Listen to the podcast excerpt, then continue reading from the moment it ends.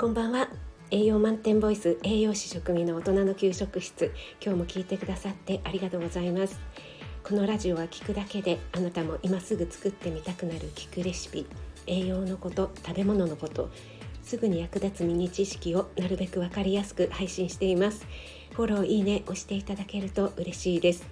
YouTube、インスタ、Twitter もやってますのでそちらの方もよろしくお願いします。はい。ということで今日は栄養士食味の簡単実況クッキング。ということで冬瓜を使った料理2品、えー、作っていきたいと思いますので、えー、ぜひ、えー、ご参考にしていただければ嬉しいです。また出来上がりの画像ですね。インスタの方にアップしたいと思いますのでそちらの方も一緒にお楽しみください、えー、ちょっとね2品作ったので、えちょっと長尺になっておりますのでお時間のある時にですねながら聞きでもしていただければと思います。それではどうぞ。それでは早速冬瓜の料理作っていきたいと思いますが、えー、皆さん冬瓜って、えー、家でレシピ作ったりしますか？なかなかね冬瓜あの大きくてねちょっと買いづらいっていう方も多いかと思うんですけども今がねえー、旬の野菜なんですよね。今というか、まあ、夏から、えー、今ぐらいにかけてですよね。冬瓜っていうと、えー、冬のね瓜って書くので、え冬がね旬かなと思ってる方も多いかと思うんですけども、え実はね夏が旬なんですよというお話をですねえ前の朝の配信にさせていただいたと思うんですが確か5月頃だったと思いますリンク貼っておきますので、えまだ聞いてないよという方は聞いてみてください。はい、でなぜ冬瓜というかということなんですけども夏に採れてね冬まで貯蔵ができるからというのが名前の由来のようなんですね。非常にね皮も厚いですし保存が冷暗所に置いておくと保存がとても効くと言われているんですね。はい。冬瓜は90%以上が水分なんですね。なのであんまり栄養がないんじゃないかって、えー、思われてる方も多いかと思うんですけども栄養素としてはカリウムとビタミン C が多く含まれています。えカリウムはね野菜に多く含まれている栄養素ということでご存知の方も多いと思うんですけどもナトリウムですね塩分を外に排出する働きがあるので、え、高血圧の予防やむくみ改善などに効果があると言われているんですね。えー、冬瓜は癖がないので、え、結構ね食べやすいんじゃないかなと思いますあんかけの煮物にしたりとかスープにしても美味しいですしえこの時期はねやっぱり、え旬のものですよということで保育園でもよく出したりしますが、え保育園児もね癖がないので、え結構ね食べてくれますね。だいたいあのとろみをつけてね、えー、提供するんですけどもそれでねつるっと食べやすいみたいですね。はい、今日私は冬瓜と干しエビの煮物とですねあともう一品、えー、冬瓜のサラダを作ってみようかなと思っています、えー、それではね早速作っていきますが、えー、まずね冬瓜の方皮はね抜いていただいて、え少しね塩水で下茹でをするといいですね。そして皮がついていた方ですね。こちらの方えー、こちらの方にですねちょっと格子状に切り込み 切り込みを入れておくと味がよくしめ染みていいって言われてるんですけど結構面倒な作業ですよね。えー、保育園でね調理する時なんかは、えー、そんな手のかかることはできないのでやってませんでしたがあのちゃんと美味しくできますので、え、私もですね、えそれはせずに今日はね作っちゃいたいと思います。はい、えー、ちょっとね適当な食べやすい大きさに切ったら、えー、ちょっとねそうですね34分ぐらいですからね下茹でしたいと思います。で、えー、冬瓜のサラダっていうのは私は作ったことがなかったんですけども、えパパイヤのねサラダとかってありますよねタイ料理でね、えそれ風にねできるんじゃないかなと思ってでちょっとレシピなんかを見てみて、えー、作ってみようかなと思いました。今下茹でしている間にちょっとサラダ用に薄く、え、スライスしてみたいと思います。冬瓜とあと人参が冷蔵庫にあったので冬瓜と人参でね作っていきたいと思うんですが、え、これはですねあの茹でずに塩もみして生のまま食べるので、えー、ちょっとねどんな味になるのかなって私も初めて作るので、えドキドキなんですけども美味しくなればいいなと思います。タイ料理とかねアジアン系の料理私は大好きなのでねナンプラーを入れてちょっとねあのピーナッツなんかを砕いて入れてもいいですよねあと今薄く切ったのでさらに、えー、そんなに千切りってことではないんですけどもっとね細かく切ってみたいと思います。はい。私が買ったこの冬瓜丸のまま買いましたね、えー、道の駅なんかだと結構お安く購入できるんじゃないかなと思います、えー、中ぐらいの大きさなんですけども200円だったので結構お買い得かなと思いましたね、えー、これ1個あると結構使えますもんねやっぱりねすごく大きいのとかがあったりしてなかなか1個で買っても使い切れないよという方がいらっしゃると思うんですが中くらいの大きさなんかがあったりするといいですよね。と切った感じでね、えー、2分の1とか4分の1とかで売ってたりしますけども、え切っちゃうとねあんまり、えー、逆に日持ちしなくなっちゃうので、えー、切ったらねもう使っちゃった方がいいのかなと思いますね。あとは冷凍保存とかもできるみたいなのでね下茹でだけしておいてであとちょっと使わない分はジップロックなんか保存袋に入れていただいて冷凍で保存していただくのもいいかなと思いますね。この冬瓜っていうのはね先ほども申しましたようにそれ自身があまり癖がないので例えば今日私が使うような干しエビだったり鶏肉とか結構ね出汁の出るものと一緒に、え煮たりスープにしたりしていただくとそのね、え一緒に、え煮たものの、えエキスをねもう存分に吸ってくれるのでね、えとても美味しく仕上がりますよね。そういったところがまた冬瓜のいいところなんじゃないかなと思います。今日私が使う干しエビは、えー、富沢商店というところで購入したものです。富沢商店ご存知でしょうかね。いろいろなあの珍しい食材なんかが揃っているお店なんですけども、えー、ちょっと和風の干しエビというよりは中華風の中華で使うような中華とかあとアジアン系で使うような干しエビですね。あのお好み焼きなんかで入れるような桜エビですか。ああいうものではなくてちょっとこうくるんと丸まってるような干しエビ。結構ねこれはいいお味が出ますよね。今ねちょっとお湯で戻してあるのでその戻し汁もね加えながら煮物を作っていきたいと思います。はい、さっきからずっと、えー、冬瓜を千切りしておりましたがなかなか量がありましたね。やっと終わったので今ちょっとあのボウルに入れて塩もみをしておいているところです、えー、90%以上が水分ということなので塩もみをしておいておくと結構水分が出るんじゃないかなと思いますね。なので量があっても結構ね朝が減って食べられちゃうかなと思ってています。はい。今あの人参の方をね今度は千切りにしています。で先ほど煮物の方の冬瓜なんですがもう下茹でができましたのでざるにあげている状態です。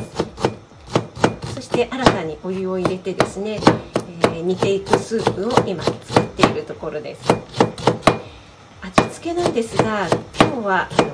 ちょっとね中華風の干しエビを使っていくので味付けもちょっと中華風にしようかなと思います、はい、中華風の調味料といえばですねウェイパーですね。あんまり使わないんですけどもあのちょっとした時にこれがあるとね何でも美味しくなってしまうという、えー、それこそスープだったり野菜炒めだったりねいろいろに使える、えー、魔法の 調味料なんですけども。それでちょこっとね下味をつけてあとはオイスターソースなんかを入れていきたいと思います。はい人参も、えー、粗めの千切りができましたので人参もですねこのままだとちょっとやっぱりね硬、えー、いので少し塩で揉んでおきたいと思いますね。はいスープの方がねちょっと煮立ってきましたので先ほどからお湯で戻していた干しエビですね。干しエビとあとその干しエビの戻し汁も一緒に、きっとねいい出汁が出ていると思うので一緒に今入れました。でここに先ほど下茹でをしておいた冬瓜を入れたいと思います。はいこれでね、えー、あとはウェイパーとからオイスターソース、えー、塩とかあと醤油ちょこっととかで味をね整えていきたいと思います。はい、えー、冬瓜なんですけどもね先ほどねカリウムとビタミン C が多いですよっていうことでお話ししたかと思うんですけども、えー、漢方の方ではですね、えー体のほてりとか熱を冷ます食材として扱われていますね、え漢方とか薬膳の本にはそのように書かれていました。やっぱりね、えー、冬瓜あの夏に旬なので、えー、体を冷やす働きがあるんですよね。なので、えー、冷え性の方はねちょっと食べ過ぎには注意が必要になってきますね。またね、えー体を冷やすとは言ってもですね、えー、生姜とか、えー、他のね体を温めるような食材と一緒にとっていただくと、えー、相性がいいのかなと思います。えそういったね食材の組み合わせで工夫していただければなと思いますまだまだねちょっとね残暑が厳しい時があったりしますからねはいそして先日ね私は腎臓病食についてちょっと配信させていただいたんですけども、えー、腎臓のね機能にちょっと障害のある方とかはやっぱりカリウムがとても豊富なので、えー、高カリウム結晶を引き起こしてしまう可能性もあるので、えー、ちょっとねそちらの方も注意していただけたらなと思いますね。はい今ちょっとスープの方味見たいと思います。結構お湯が多くなっちゃいましたね。煮物のつもりだったんだけどスープみたいになっちゃいましたね。あーすっごい。うん。美味しい。やっぱりこの干しエビがすごくいい味が出てますね。なのでねもうほとんどこれは味付けしなくてもいいぐらいな感じですね。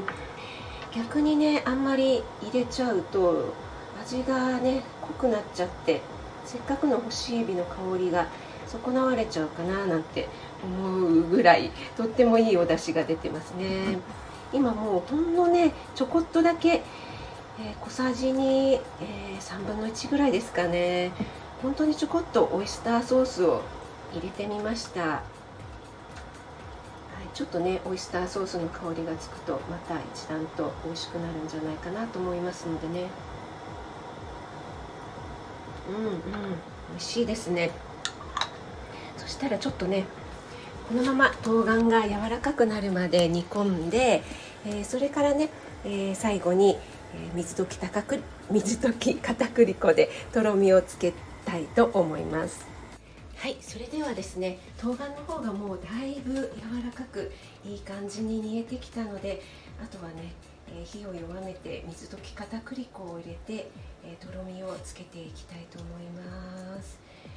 ちょっと先ほどねもう一回味見したんですけども結構ね塩分は控えめになってましたね。やっぱりね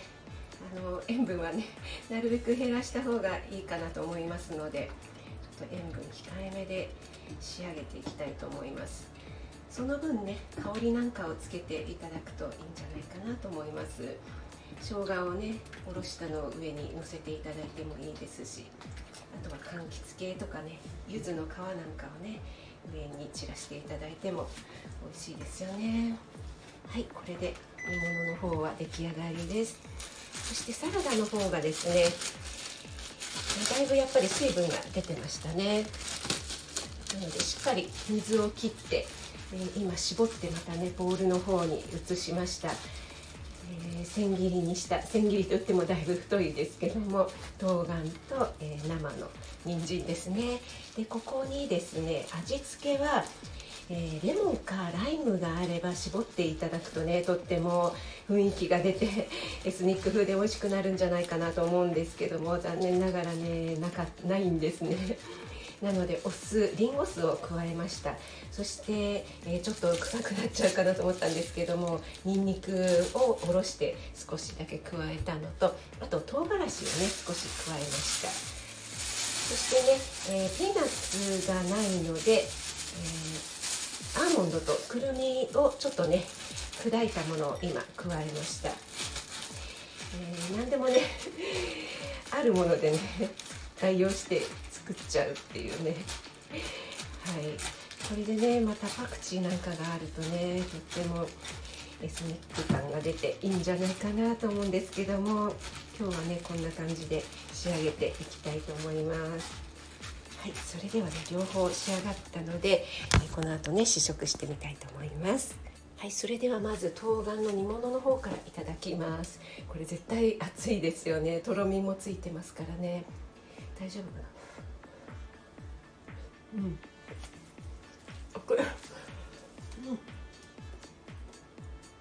っぱり熱い。すごい熱いですね。うん。うん。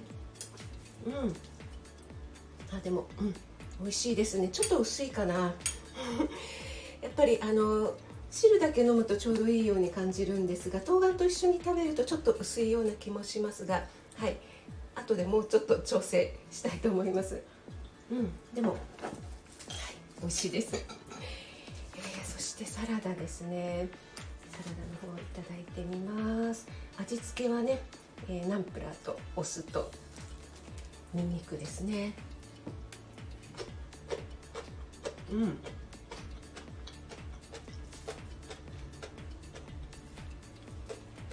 すごいシャキシャキ、うん、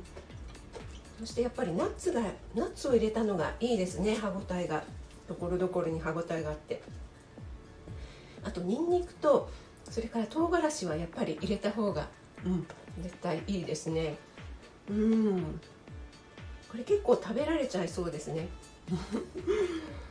こういうの好きですね。うん。これはやっぱりレモン汁かライムが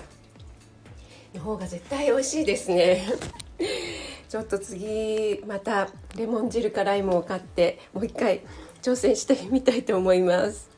はい今日は冬瓜と干しエビの煮物そして、えー、冬瓜を使った台風のサラダ、えー、2品作ってみました。最後まで聞いていただいてありがとうございます。栄養満点ボイス食味がお届けいたしました。